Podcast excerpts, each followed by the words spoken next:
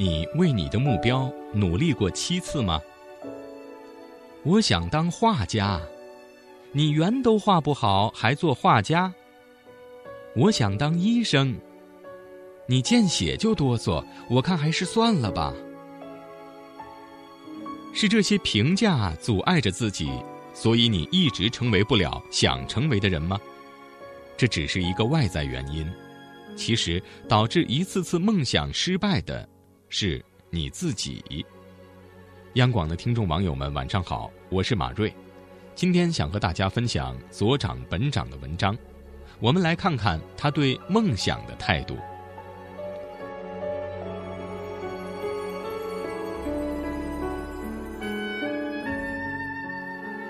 为什么我的目标从来没达成过？二零零九年，纽约大学的心理学家彼得·格威特曾经做过这样一个实验。他让一百六十三人分别写下一个小目标，然后把他们分为两组。A 组的成员需要把自己的目标大声告诉给组内其他人，B 组成员则对其他组员进行目标保密。之后，每个人都有四十五分钟的时间来实现他们的目标。如果遇到困难，可以随时放弃。实验结果发现，没有把目标讲出来的 B 组。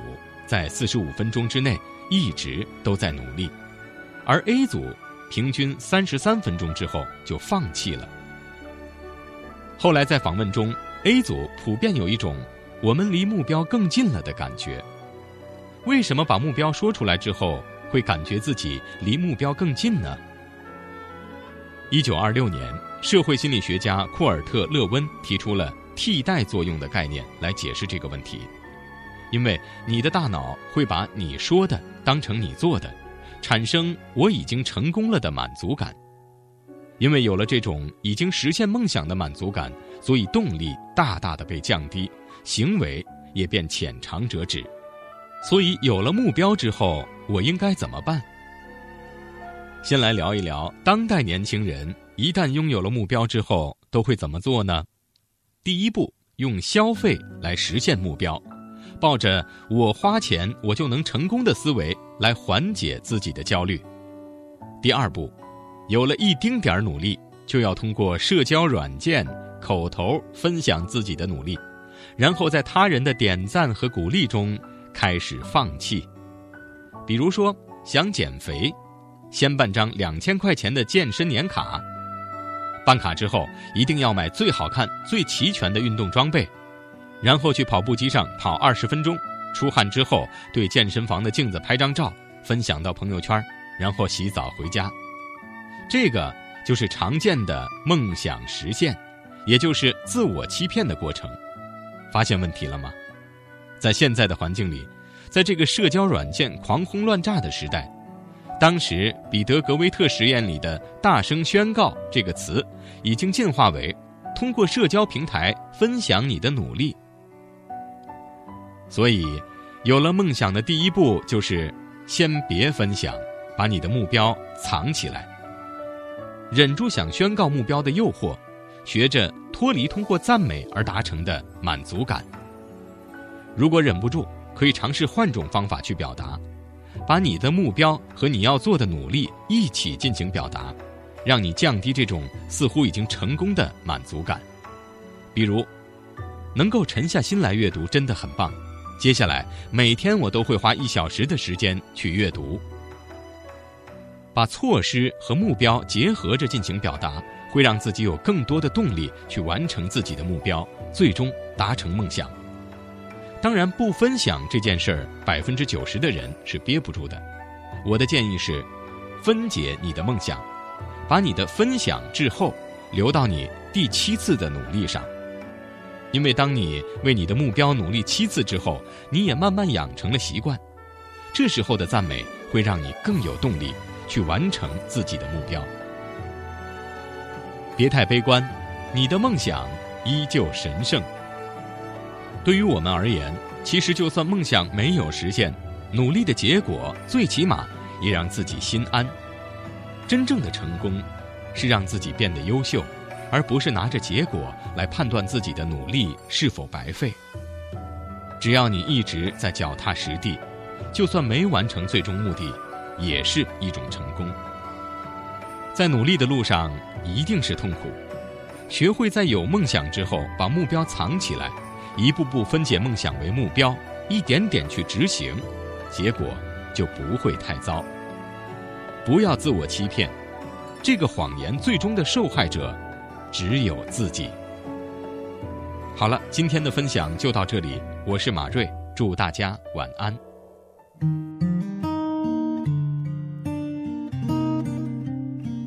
再见，昨天。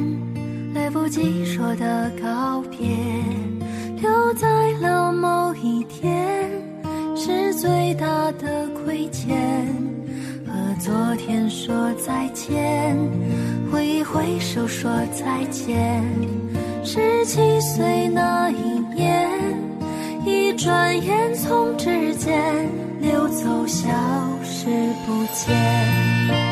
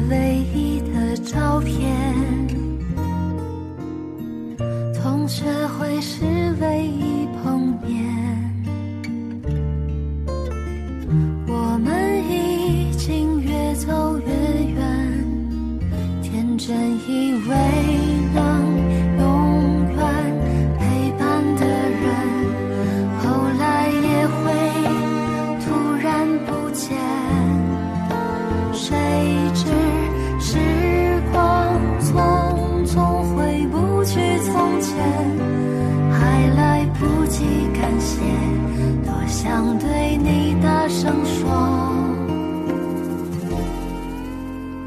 再见昨天无论走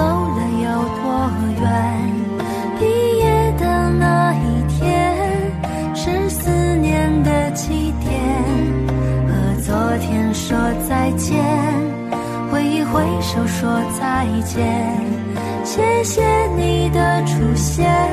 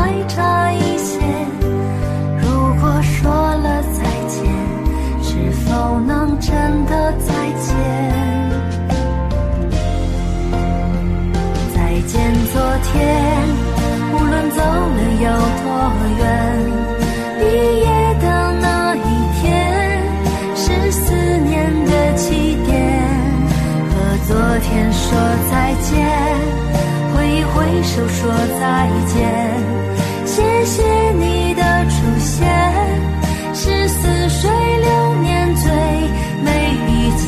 再见昨天，虽然已渐行渐远。